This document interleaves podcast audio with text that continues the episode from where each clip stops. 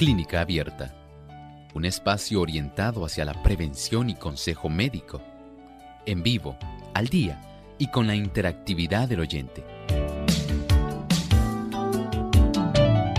Clínica Abierta, poniendo al doctor a su alcance para un diálogo claro y honesto, porque nos importa su bienestar y salud.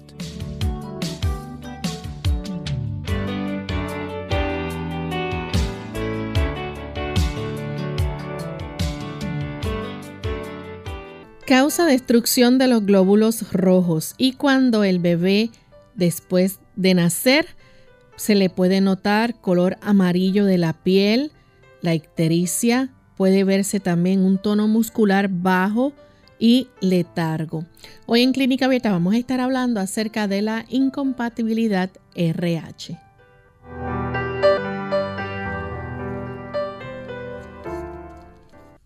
Saludos amigos de Clínica Abierta, nos sentimos muy contentos nuevamente de compartir en esta ocasión con cada uno de ustedes en esta nueva edición de este programa de Clínica Abierta. Nos place con mucha alegría poder recibirles y que puedan compartir junto a nosotros durante esta próxima hora. Hoy vamos a tener un tema interesante, sobre todo para aquellas damas que están en estado de embarazo, aquellas que están en futura planificación también, que puedan estar muy pendientes al tema que hoy les concierne a cada una de ellas. Bien, antes de comenzar con nuestro tema, queremos dar también una cordial bienvenida a todos los amigos que nos sintonizan en otras partes del mundo. Sabemos que son muchos los que nos escuchan diariamente desde su país de origen. Y hoy queremos enviar saludos a los amigos de Nicaragua. Nos escuchan a través de Advent Stereo, Amiga Estéreo 98.5 FM en Matagalpa, Radio Impacto de Dios en Puerto Cabezas, también Estéreo Redención 98.5 FM al norte de Nicaragua, Radio Nuevo Tiempo 98.9 en, en Dinamba Carazo. Y también a través de Radio Nuevo Tiempo 103.3 en Matagalpa, Radio Adventista Huaslala al norte de Nicaragua. Y Radio Cruz de la Corona en Puerto Cabezas. También tenemos La Verdad Presente, el canal de La Verdad Presente que retransmite nuestro programa y Radio Adventista 100.5 FM en Chontales, además de eh, Radio Adventista Chinandega por Facebook. Así que Saludamos a todos los amigos que se conectan a través de estos diferentes enlaces en el país de Nicaragua y nos es de mucha alegría saber que disfrutan y se benefician también de nuestro programa. Vamos a enviar también saludos cordiales a todos aquellos que ya están conectados a través de las redes por el Facebook Live de Radio Sol 98.3 FM. Recuerde que usted puede buscarnos darle un me gusta y compartir con sus contactos a través de las redes. También a través de nuestra página radiosol.org usted puede participar tanto escuchando nuestro programa como escribiendo su consulta con relación al tema del día a través del chat. Y tenemos con nosotros, como todos los días, nos acompaña el doctor Elmo Rodríguez. ¿Cómo está, doctor? Muy bien, Lorraine. Feliz nuevamente. ¿Y Lorraine cómo se encuentra? Muy bien también. Qué bueno, qué bueno que estamos aquí con tan buenos amigos, con nuestro equipo técnico y con tantos amigos a través de la distancia. Amigos que colaboran facilitando el que Clínica Abierta siga llegando a tantas partes del mundo, pero también nuevos amigos que cada día se añaden a este programa. Y estamos muy felices de que usted haya sintonizado y esté con nosotros durante estos 60 minutos de salud. Así es. Y antes de comenzar, tenemos el pensamiento saludable del día para compartir con ustedes. Además de cuidar tu salud física, cuidamos tu salud mental. Este es el pensamiento saludable en clínica abierta.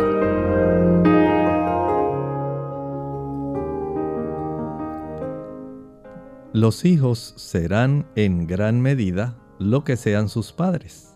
Las condiciones físicas de estos, sus disposiciones y apetitos, sus aptitudes intelectuales y morales se reproducen en mayor o menor grado en sus hijos.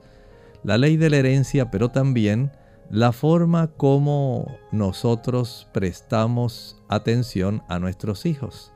Son factores que van a estar incidiendo directamente en la forma como ellos se desarrollan. En términos de la salud, sabemos que mientras más temprano en la vida una dama especialmente pueda cuidar su salud, sea una persona responsable, tenga en alta estima la salud que Dios le ha dado, el cuerpo que Dios le ha provisto. Así en gran medida será la salud de su progenie. Igualmente ocurre con el caballero. Si este caballero se cuida, evita aquel tipo de conductas impropias, evita el alcohol, las drogas, es una persona responsable en el cuidado de su salud. Esto facilitará que su progenie pueda ser saludable. Por lo tanto, los hábitos que se desarrollan desde temprano en la vida van a incidir directamente en la descendencia que usted tendrá. Mientras mejor sea la salud del padre y la de la madre, mejor será la fuerza física y la herencia que usted desde el punto de vista del fenotipo y el genotipo le puede dejar a su descendencia. Piense en estas cosas. Esto es algo muy importante y que usted estará básicamente viviendo con ello toda su vida. Gracias al doctor por compartir con nosotros el pensamiento saludable y estamos listos para comenzar con nuestro tema en el día de hoy. Vamos a estar hablando hoy acerca de la incompatibilidad RH. Y usted se estará preguntando de qué se trata esto o factor RH. Doctor, ¿qué tipo de afección es esta? Vamos a hablar un poco primero, Lorraine, de lo que es ese asunto del RH. En realidad todos nosotros tenemos una serie de moléculas. Son moléculas que están en la superficie de nuestros glóbulos rojos. La presencia o la ausencia de ese tipo de molécula es lo que le da básicamente a su tipo de sangre este tipo de que es A positivo, B positivo, AB positivo, RH en realidad positivo viene siendo la presencia de este tipo de moléculas sobre la superficie de nuestros glóbulos rojos. Recuerden que nuestros glóbulos rojos no son solamente, pensemos en un camión de transporte que lleva oxígeno, transporta glucosa y transporta un sinnúmero de sustancias que son importantes. En realidad son más que eso. Estas son células vivas, células que básicamente tienen unas capacidades especiales aunque no tienen núcleo son anucleadas. Sin embargo, estas células rojas tienen en la superficie este conjunto de moléculas que podemos decir mm, tal vez como si fuera una cerradura. Tienen muchas cerraduras o no tienen cerraduras. Cuando usted tiene, haciendo un símil con una puerta, cuando usted tiene una célula roja que tiene este tipo de cerradura se dice que es RH positivo. Tiene estas moléculas en la superficie de su membrana celular, de tal manera que ese factor, la presencia de ese tipo de antígeno, va a decir que es RH positivo. La ausencia de esa molécula, la ausencia de esa cerradura, la ausencia de ese tipo de sustancia en la superficie de esta membrana celular, entonces se dice que es RH negativo. De ahí entonces se ha utilizado cuando a la persona le preguntan qué tipo de sangre eres. Entonces, de acuerdo a la presencia de esa molécula, a la presencia de ese antígeno, a la presencia de esa cerradura, se dice que es RH positivo. ante la ausencia de esa molécula, ante la ausencia de ese tipo de cerradura, se dice que es RH negativo. Y en el caso de la embarazada, este tipo de afección, donde tenemos este problema, una dama que es RH negativo, no tiene ese antígeno en la superficie de sus células, pero el niño es RH positivo, puede por algunas causas que veremos más adelante facilitar que se desarrolle una situación muy especial que es precisamente el tema que vamos a estar desarrollando hoy aquí en Clínica Abierta. Doctor, ¿y entonces qué causa, verdad, que esté presente este factor RH? Bueno, este factor RH, como dijimos, estamos ahora hablando, vamos a ubicarnos ahora en una madre embarazada. Esta madre en sus células no tiene este tipo de cerradura, no tiene esta molécula. Así que este tipo de factor, que es como le estamos llamando y como comúnmente se le llama, no está presente. Por lo tanto, el niño, si tiene su sangre con el factor presente positivo, puede entonces por algunas causas, digamos, puede ocurrir un aborto y si la sangre del niño entra en contacto con la sangre de la madre, esto puede facilitar la situación. Si hubiera algún tipo de un crecimiento en un lugar inapropiado del niño, digamos un embarazo ectópico, esto puede facilitar que eso se desarrolle. Si hubiera algún tipo de transfusión intrauterina al niño tuvieran que aplicarle sangre a través del cordón umbilical, esto puede ser un factor que facilite esto. También pudiera ocurrir que en un proceso que se llama amniocentesis, donde se va a extraer sangre directamente, perdón, no sangre, sino una muestra del líquido amniótico y se puede esto perforar algunas pequeñas arterias y venas de esa placenta, por supuesto. Esto puede facilitar que entre en contacto la sangre del bebé con la sangre materna. Y tal vez a esta altura usted esté pensando, ¿y cuál es el problema? El problema es que esta superficie de estas células rojas al tener la presencia de este tipo de sustancia, de esta molécula, de este factor, va a dar lugar a que el cuerpo de la madre entienda que hay una sustancia no reconocida por el sistema inmunológico materno. Va a haber esa célula roja del bebé que entró en contacto con la sangre materna la va a visualizar como si fuera una sustancia proteica anormal que pudiera ser peligrosa.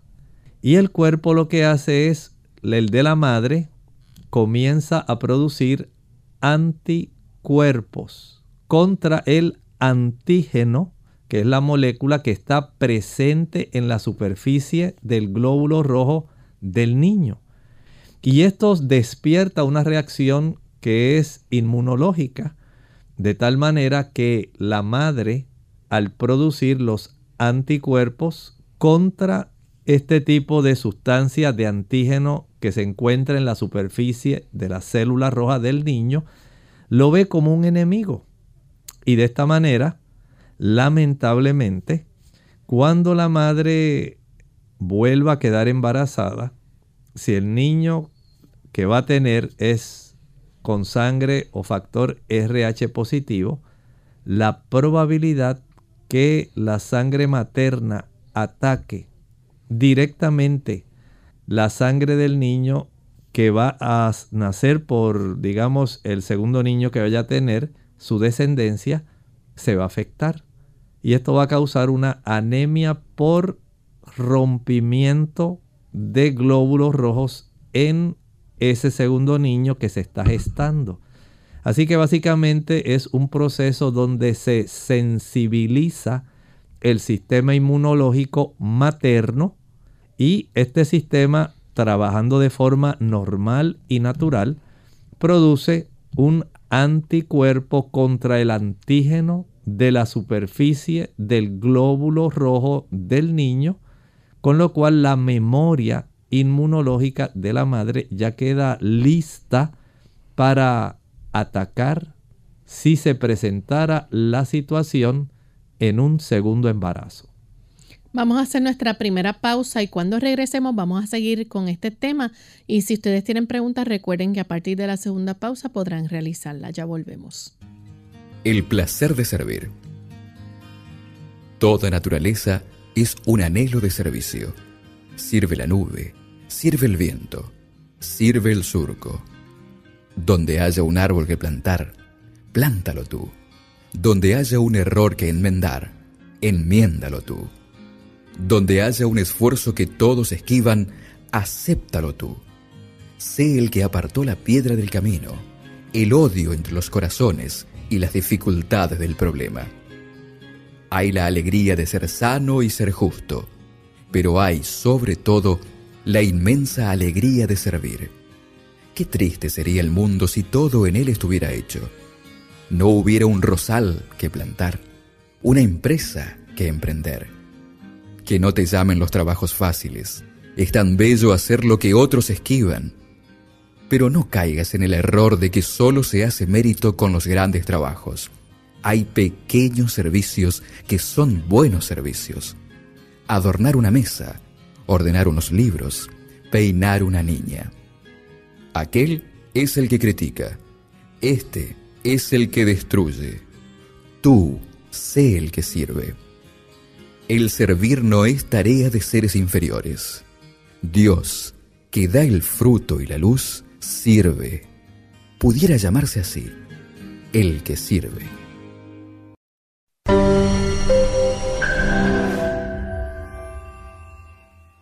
La Universidad de Loma Linda, en California, hizo un estudio a 20.000 personas sanas que tomaban 5 vasos de agua diarios, las cuales presentaron un menor índice de problemas cardiovasculares en comparación con las personas que solo tomaban 2 vasos de agua diarios.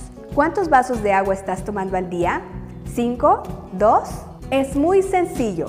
Solo tienes que tomar más de 5 vasos de agua al día para que disminuya tu riesgo de enfermedad cardiovascular. La tarea de esta semana consistirá en tomar agua 30 minutos antes de los alimentos o después de haberlos consumido. Tu estómago te lo agradecerá. Será difícil al principio si estás acostumbrado a consumir agua mientras comes, pero no pierdes nada si lo intentas. Incluso ganarás mucho más. Haz la prueba. Soy la doctora Neri Martínez y nos vemos en nuestras cápsulas de Más Salud.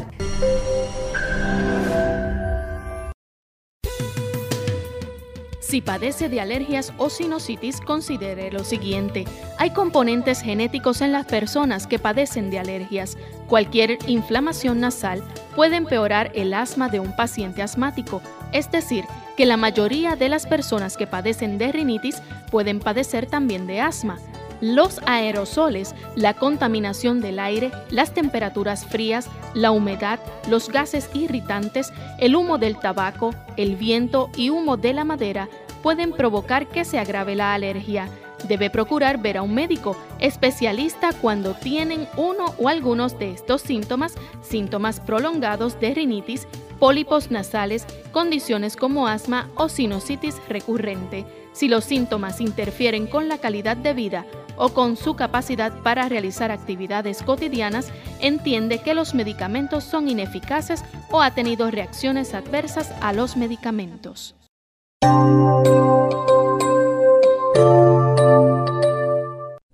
Ya estamos de vuelta en Clínica Abierta, amigos, y hoy estamos hablando acerca de la incompatibilidad RH o factor RH. Y el doctor antes de la pausa nos explicaba, ¿verdad?, como una dama embarazada tiene eh, en la sangre RH negativo cuando es la ausencia, ¿verdad?, de la molécula o el antígeno, ¿eh, doctor? Estamos hablando exactamente de la superficie del antígeno, ¿verdad? De la superficie de las células rojas. Y cuando está presente, eh, entonces el, RH es sangre positivo. Es positivo, correcto, así es. Entonces, eh, nos estaba explicando, doctor, de cómo el cuerpo de la madre puede crear entonces anticuerpos. Eh, estos anticuerpos pueden ser entonces pasados al, al feto, al bebé, a la placenta. Pueden, sí, pueden sensibilizar para que el sistema inmunológico de la madre que tenga la ausencia de ese factor, estamos hablando de ese antígeno, solamente en esa madre que ella sea RH negativo, que no tiene el antígeno, pero la superficie de la sangre de las células rojas del bebé contiene ese antígeno positivo.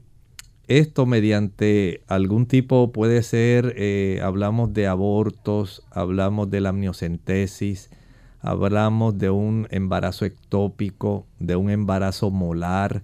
Puede ser también porque se desarrolle alguna situación donde la madre en el momento del parto ¿verdad? pueda entrar en contacto con la sangre del bebé, entonces puede haber esta predisposición para que rápidamente el sistema inmunológico de la madre pueda preparar un anticuerpo que por supuesto en el momento del parto no va a afectar ya al bebé que acaba de nacer, pero ya queda una memoria en el sistema inmunológico de la madre para que si detecta ese antígeno en la superficie de un segundo embarazo, el asunto entonces ya se pueda facilitar el desarrollo de un problema para ese segundo bebé, donde se podría desarrollar un tipo de anemia hemolítica, donde se rompe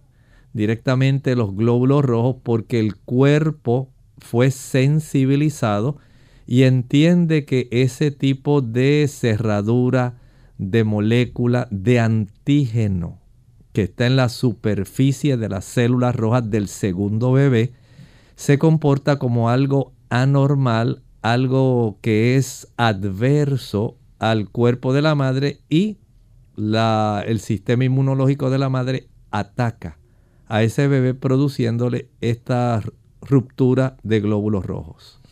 ¿Qué pasa entonces cuando se descomponen esos glóbulos rojos? Bueno, sencillamente va a desarrollar una anemia hemolítica. Entonces, este bebé, básicamente, estamos hablando del segundo bebé, no del primero. El segundo embarazo que tenga la dama, va a ser necesario enseguida hacer una transfusión sanguínea para poder garantizar que este bebé pueda seguir viviendo. ¿Eso es ah. lo que se conoce, perdón, doctor, como la bilirrubina? Bueno, la bilirrubina es un producto de la descomposición de la hemoglobina. Cuando ocurre una anemia hemolítica, una anemia que ocurre por destrucción, el anticuerpo de la madre ataca al antígeno del segundo bebé. Esto hace que se rompan las células rojas. Al romperse, esa hemoglobina es liberada. Al liberarse, el cuerpo va a cambiarla en sus componentes básicos que sería básicamente unas porfirinas que eventualmente dan lugar al desarrollo de la bilirrubina en sí, que es el pigmento que nosotros vemos, por ejemplo, cuando usted tiene un niño, digamos que no está maduro su hígado, que nació pretérmino, ese niño inmaduro, que no tiene su hígado adecuado, usted nota que nace amarillito, color zanahoria, color calabacita, ictérico. Entonces hay que facilitar para que la conversión de la exposición a la fototerapia facilite que se reduzca el nivel de bilirrubina, porque eso no debe elevarse. Debe estar en, en una cifra normal cerca de 1 aproximadamente. Pero en este caso al haber mucha ruptura de los glóbulos rojos de ese segundo niño, la oportunidad de que esta hemoglobina, al ser procesada, aumente la cantidad de porfirinas, la cantidad de bilirrubina, el niño nazca ya con esta coloración por destrucción por esa anemia hemolítica que se ha desarrollado durante el embarazo. Nos estaba diciendo, doctor, que el primer bebé mayormente no se ve afectado con esto. No se ve afectado, pero resulta que este bebé es el que estimula al sistema inmunológico de la madre para que reconozca la superficie de esa célula roja y si el segundo niño es también RH positivo, ese niño va a tener este problema. Por eso es que los eh, ginecólogos sabiamente durante el primer trimestre del embarazo hacen pruebas. Después lo hacen en la semana 28. Y nuevamente vuelven a hacer pruebas de factor RH justamente antes de que llegue ya el término de las 40 semanas. De esta manera ellos quieren saber a tiempo si este asunto se puede desarrollar, repito, en una madre que sea RH negativo, no tiene el antígeno de superficie de ese factor en las células rojas, pero el bebé que trae es RH positivo. Si esa madre es positiva, su sangre, el niño es positivo, no hay problema. Si esta madre es positiva y el niño su RH es negativo, no hay problema. Si ella es negativo y él es negativo, no hay problema.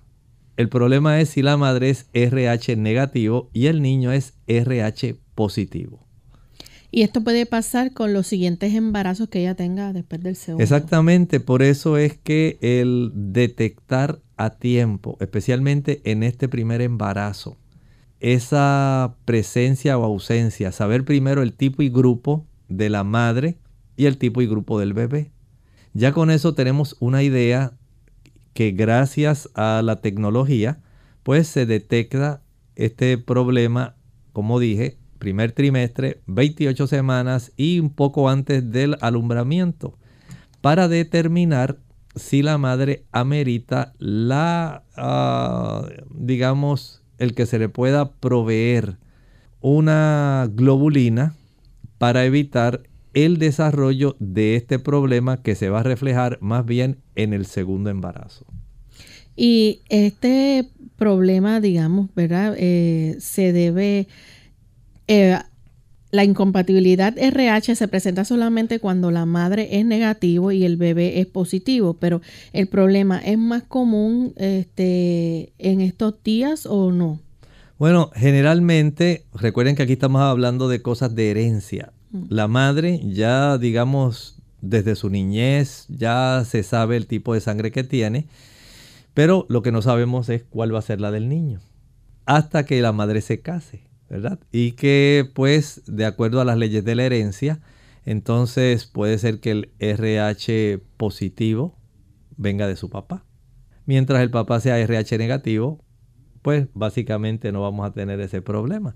Pero básicamente si el niño al hacerle tipo y grupo eh, sanguíneo y el eh, ginecólogo va a estar más atento a la madre que sea con el factor RH negativo. Si es positivo no, no hay problema, no se va a preocupar. Pero a la que es RH negativo, sí. Se le va a hacer este estudio en ese lapso de tiempo que mencioné para determinar si puede haber algún problema si el niño, si el primer embarazo fuera RH positivo. Vamos a hablar un poco acerca entonces de los síntomas. Los síntomas pueden ir de muy leves hasta mortales, ¿no? En, la forma más leve, ¿cómo es que se, se bueno, presenta? Ustedes saben que esto eh, pudiera desarrollar, como estábamos hablando hace un momentito, la destrucción de glóbulos rojos. Y al ocurrir esto, a veces solamente ocurre eso, claro, es un tipo de anemia hemolítica y no desarrollaría básicamente muchos otros problemas, pero después el bebé va a desarrollar entonces la coloración amarillenta de la piel, le da la ictericia. También puede observarse que se le pone la parte blanca de los ojos, la esclera, se torna también amarillita y al elevarse la cifra de bilirrubina, el niño puede tener cierto efecto a nivel del sistema nervioso central, se comienza a afectar por el aumento de esta bilirrubina sanguínea, lo cual facilita que este bebé pueda desarrollar una hipotonía, un letargo. No nace el bebé con ese tipo de actividad de cuando le hacen el sonido para que se despierte eh, o que hacen un sonido para detectar la capacidad de sus eh, reflejos. Eh, esto, este tipo de situación no se va a dar normalmente, sino que ahora el niño está hipotónico, letárgico, y básicamente se debe a esta influencia que tiene esta sustancia que se ha elevado, la bilirrubina se ha elevado anormalmente en la sangre del niño y al llegar al sistema nervioso central facilita este tipo de conducta hipotónica letárgica. Vamos a hacer nuestra segunda pausa y cuando regresemos vamos a continuar con este tema. Si ustedes tienen preguntas, las pueden compartir con nosotros. Ya volvemos. Cuando me dicen que soy demasiado viejo para hacer una cosa, procuro hacerlo enseguida.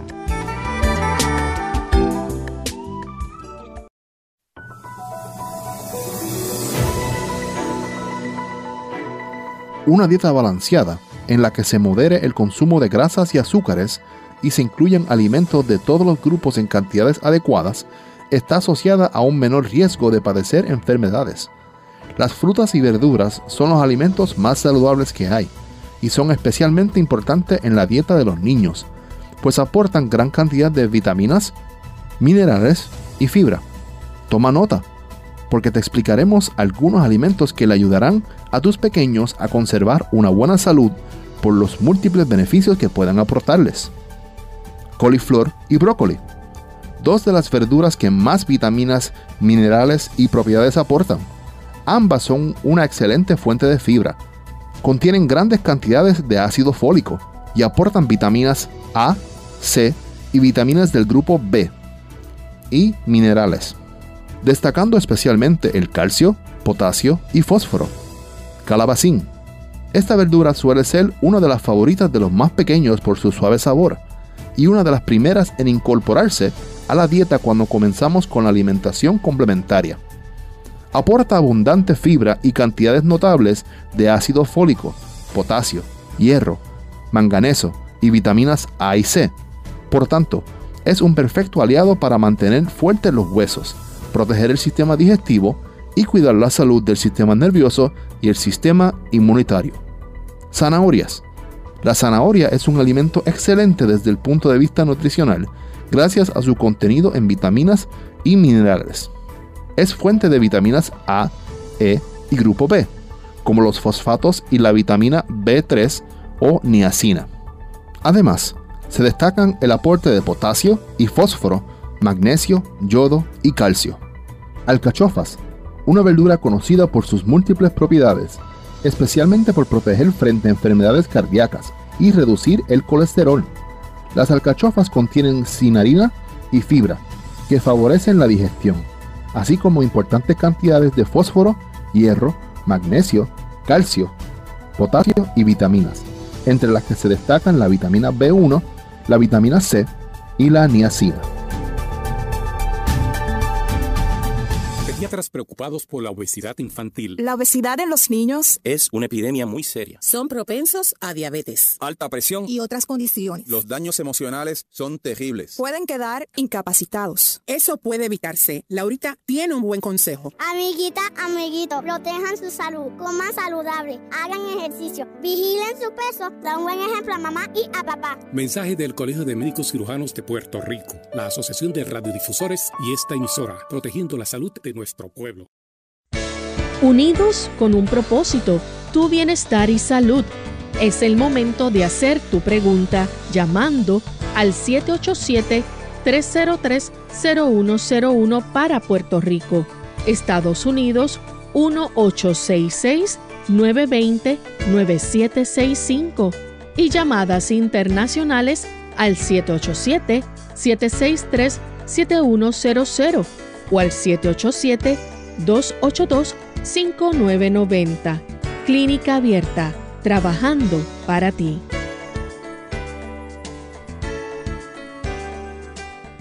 Clínica Abierta. Ya regresamos a Clínica Abierta, amigos, hoy con este interesante tema de la incompatibilidad RH o factor RH. Y en los síntomas, que es lo que estábamos hablando antes de la pausa, eh, vemos, ¿verdad?, cómo eh, todo depende, el doctor nos estaba explicando, ¿verdad?, de con quién la madre se une, si el, el padre tiene este RH eh, positivo o negativo. Así es, estábamos hablando de la importancia que tiene hacer esto. Y hay, digamos, unos lineamientos generales. Por ejemplo, si la madre es RH positivo, el padre también es positivo y el bebé es RH positivo, no hay que tomar ninguna precaución si todos son positivos. Igualmente, si todos son negativos, madre RH negativo, padre RH negativo, bebé RH negativo, no hay que tener ningún tipo de precaución. Si la mamá es RH positivo, el padre es RH negativo, el bebé pudiera ser RH positivo o RH negativo. Desde ese punto de vista de las precauciones no se toma ninguna porque la madre es sencillamente positiva. Pero si la madre fuera RH negativa, el padre fuera RH positivo, el bebé puede ser RH negativo o RH positivo. En ese caso, entonces sí se toma la precaución de administrar la inmunoglobulina porque deseamos entonces proteger a la descendencia de esa madre.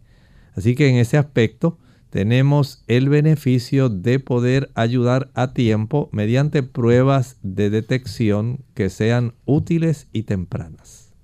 Y hablando de esas pruebas, doctor, este, nos gustaría, ¿verdad?, que nos dijera qué se busca en estas pruebas, qué miden los profesionales de la salud. Por ejemplo, antes del parto, usted estaba mencionando hace un ratito sobre el líquido amniótico. Sí, en algunos casos como este, donde hay este trastorno del factor RH durante el embarazo, como estamos hablando hoy de la incompatibilidad RH, se puede observar entonces un aumento del líquido amniótico alrededor del feto. A esto se le llama polihidramnios, polihidramnios. Pero también puede haber, por ejemplo, algunos estudios que van a estar dando una información muy adecuada. Por ejemplo, la prueba de CUMS positiva directa. Todo esto tiene que ver con el asunto de la bilirrubina. También niveles de bilirrubina muy elevados por encima de lo normal en la sangre cuando se toma una muestra del cordón umbilical. Noten que todas estas cosas son posibles gracias a el efecto que ha tenido eh, la tecnología. Gracias a Dios se ha ido, se ha podido desarrollar este tipo de tecnología que facilita saber a tiempo para tratar a tiempo. Igualmente, en estos casos, si hay señales de destrucción de los glóbulos rojos en la sangre del bebé, entonces todo esto va a facilitar que a tiempo se pueda dar la ayuda que es necesaria, tanto para beneficio de la madre y un segundo embarazo, como para beneficio del bebé, por ejemplo, un segundo parto, evitar si esto no se hizo a tiempo, que esto pueda entonces tener complicaciones serias. Pero si se detectó, especialmente en esa madre que es RH negativo, y el padre, como estábamos hablando, sea también, digamos, por ejemplo, positivo, como no sabemos si el niño va a ser positivo o negativo, pues sencillamente se le administra este tipo de inmunoglobulina para evitar una sensibilización en el sistema inmunológico de la madre contra la presencia de un RH positivo en un segundo embarazo. ¿Se puede entonces prevenir este, con algún tratamiento? Bueno, sencillamente con el uso de esta inmunoglobulina, eh, normalmente se le llama ROGAM a esta inmunoglobulina que se le administra a la mamá de tal manera que sirve como un tratamiento preventivo en sí. Y esto pues eh, básicamente a la madre, pero al bebé que ya está afectado, porque si no se hizo esto, eh, y el bebé, el segundo niño, nació ya y se desarrolló la anemia hemolítica, entonces todo depende de la gravedad de la situación. Hay niños que tienen un problema de esta incompatibilidad leve, pero hay otros que no. Hay otros van a tener unas complicaciones eh, más serias. Por ejemplo, un niño que tiene la incompatibilidad RH leve, con ponerlo, digamos, en una lámpara de fototerapia para bilirrubina. Básicamente eso ayuda para que esto eh, se pueda corregir y se le puede aplicar también inmunoglobulina intravenosa para aquellos bebés que la incompatibilidad RH es grave. Entonces se puede realizar una exsanguinotransfusión esto sirve para disminuir los niveles de bilirrubina en la sangre. Básicamente estamos eh, retirando un gran volumen de sangre, pero se le está proveyendo ese mismo volumen, pero a través de una transfusión para evitar que haya un aumento desmedido de la bilirrubina que pueda causar tantos trastornos en el niño. Si es muy leve, en ocasiones basta con el asunto de la fototerapia. Si no el niño no está muy hipotónico, letárgico, si los niveles de bilirrubina no están altísimos, pero si están muy altos, entonces hay que recurrir a este tipo de procedimientos para garantizar la sobrevivencia del niño y que se pueda desarrollar de una manera adecuada sin daño al sistema nervioso central.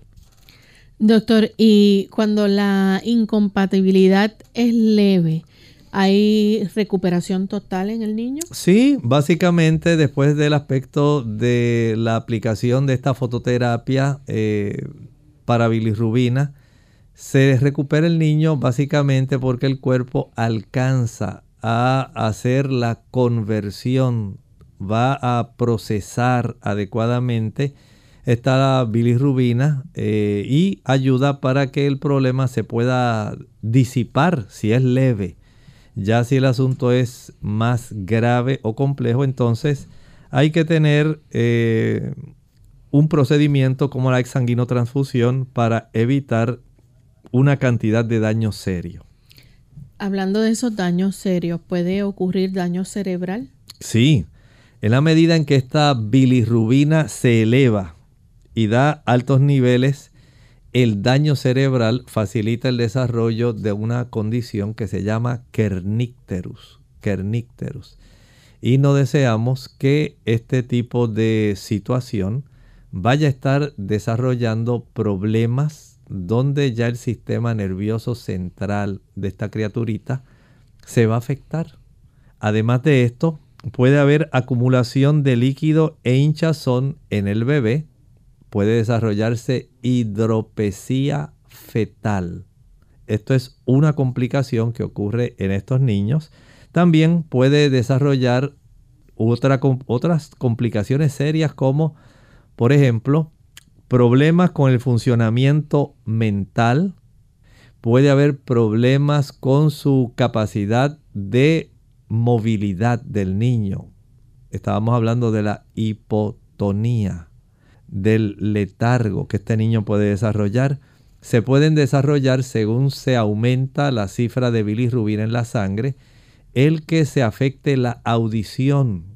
El niño puede nacer con esta discapacidad auditiva, no escucha bien tampoco. Puede también afectar el habla y también, de acuerdo a la cifra de esa bilirrubina que siga aumentando, pueden desarrollarse convulsiones. Miren todo lo que puede ocurrir tan solo si no se toma a tiempo, el, si no se tiene esta precaución de hacer en una madre que sea RH negativo estas pruebas primer trimestre, 28 semanas y poco antes del alumbramiento. Y de esta manera se puede tener una idea de si a tiempo se puede administrar esta inmunoglobulina, como estábamos hablando, de tal manera que esta madre pueda evitarse ella complicaciones con un segundo embarazo. Entonces tenga esto en mente porque las complicaciones son serias. La afección en una situación grave donde se desarrolla esa anemia hemolítica y donde no se toman las precauciones necesarias, la elevación de la bilirrubina y todo el efecto que va a tener en el sistema nervioso central, el oído, el habla, los movimientos, la capacidad que va a tener este niño para tener un buen funcionamiento mental y el desarrollo de convulsiones. Todas estas son complicaciones que a tiempo pueden evitarse. Y hablando de evitarse, estamos hablando entonces de una condición que puede prevenirse si hay un control estricto durante el embarazo. Esa es la clave. Por eso, eh, una vez ya la madre eh, se le conoce el tipo y grupo especialmente en este caso, eh, este factor RH, si es negativo, ya automáticamente el cuerpo de atención médica del grupo donde se atiende la madre o del ginecólogo, si es una práctica que tiene personal, ¿verdad? El ginecólogo y no es una práctica grupal. Entonces se va a estar muy atento a esta madre y se le van a hacer estas pruebas como mencioné seriadas, de tal manera que se pueda garantizar que todo el tipo de situación, si no presenta alguna situación que pudiera ser preocupante, entonces se puede atender con suficiente antelación para evitar complicaciones. Y en el caso de que si el padre es positivo y no, o si no se desconoce su tipo de sangre, eh, es probable que se pueda llevar algún tratamiento con la mamá para evitarlo. Sí, tal como hablamos hace un momento, si la madre es factor RH negativo, el papá RH positivo y se desconoce cuál es el tipo y grupo de la del niño. Entonces, como no se sabe si va a ser RH positivo o RH negativo, siendo que por ley de herencia pudiera el niño por el papá llegar a ser RH positivo, pues de una manera profiláctica, de una manera preventiva, se le va a estar eh, administrando a esta madre esta inmunoglobulina, ROGAM, para prevenir que en la eventualidad de que el niño saliera con la herencia del padre con un factor RH positivo, se evite todas estas complicaciones que hemos hablado. ¿Se puede evitar entonces eh, a través de unas inyecciones? Sí, tal como dijimos, eh, desde el mismo inicio del embarazo ya se sabe esto, inmediatamente esta información, además de otros estudios que el ginecólogo le ordena a la madre o el médico que le asiste. Una vez se detecta que la madre es RH negativo, en algunos casos desde el primer trimestre, ¿verdad? Se le puede administrar, eh, básicamente, perdonen, segundo trimestre, el segundo trimestre, para que entonces eventualmente se le pueda administrar otra más, digamos, unos días eh, posterior al parto. Y de esta manera se puede garantizar que el sistema inmunológico de la madre entonces no esté sensibilizado en contra de otro probable embarazo que pudiera ser también RH positivo el bebé. Doctor, ¿y qué pasa cuando la madre ha sufrido algún tipo de aborto espontáneo? Bueno, estas son eh, algunas de las situaciones que pudieran estar facilitando que se desarrollara este problema. Eh, en caso de que el bebé fuera el positivo y ella negativa. Por ejemplo, cuando se hace este, algunos procedimientos, como estábamos hablando, durante cada embarazo se debe estar eh, administrando estas inyecciones, ¿verdad? Si el niño fuera el RH positivo y la madre RH negativo, durante cada embarazo, después de un aborto espontáneo o un aborto provocado, también se administran después de exámenes prenatales como la amniocentesis y la biopsia de las vellosidades coriónicas. Esto es algo bien, eh, digamos, ya estandarizado. Y también si han ocurrido lesiones abdominales durante un embarazo.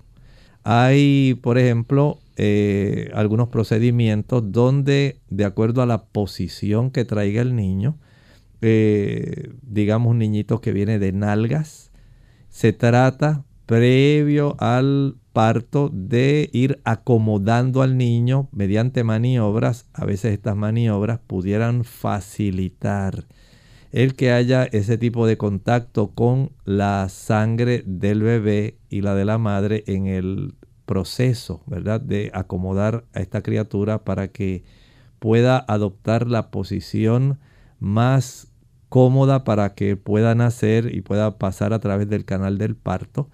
Pero a veces ese tipo de procedimiento pudiera entonces requerir este tipo de eh, ayuda de tal forma que estas inyecciones prevengan el desarrollo de anticuerpos contra la sangre RH positiva del bebé y las damas que tienen este tipo de RH negativo. Y hay que observar todos estos eh, tipos de precauciones, especialmente con estas situaciones que mencioné, con los embarazos, si hay un aborto espontáneo, un aborto provocado, si hay algún procedimiento como la amniocentesis o biopsia de vellosidades coriónicas o después de alguna lesión al abdomen durante un embarazo o el trabajo que estaba mencionando cuando se sospecha que ya un niño viene de nalgas, si este niño es positivo, la madre es negativa, y hay que acomodarlo, hacer las maniobras para preparar al niño para que venga en una posición adecuada para el momento del parto entonces todo esto pone en mayor riesgo y se recomienda el que pueda entonces recibir este tipo de inmunoglobulinas. ¿Es algo que con la alimentación se pudiera trabajar también o no? En realidad no, porque ya estamos hablando de situaciones que son más bien producto de la herencia, son genéticas. Nada más recuerden esto, madre RH negativa, el producto, el producto no en este caso sería el feto RH positivo. Hay que tener en mente estas cosas, pero la clave, la clave es la detección temprana durante el cuidado prenatal. Bien amigos, lamentablemente se nos ha acabado el tiempo, hemos llegado al final de esta edición. Agradecemos su atención durante esta hora y les invitamos a que mañana nuevamente nos acompañen. Vamos a tener el segmento donde usted puede hacer su pregunta, así que les invitamos para que puedan hacer sus consultas durante la hora de nuestro programa en el día de mañana. Finalizamos entonces con este pensamiento para meditar.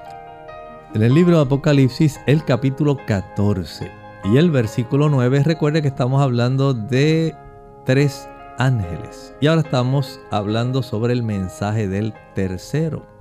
Y este tercero dice ahí, si alguno adora a la bestia y a su imagen, y recibe la marca en su frente o en su mano. Ya hemos hablado de la marca.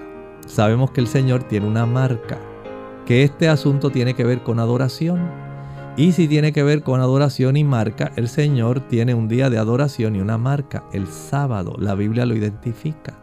Pero también la bestia y su imagen tienen un deseo de ser adorados y tienen también un día.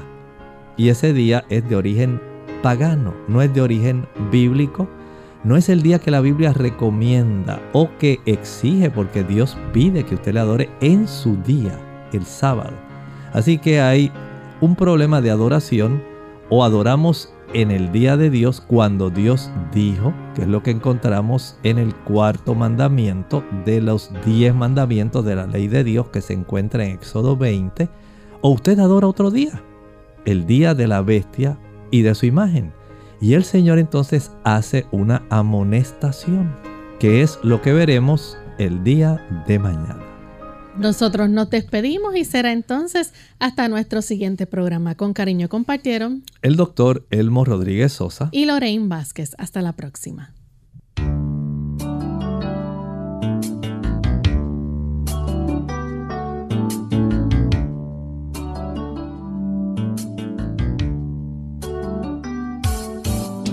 clínica abierta. No es nuestra intención sustituir el diagnóstico médico. Antes de poner en práctica cualquier consejo brindado en este programa, usted debe consultar con su médico. Hasta la próxima.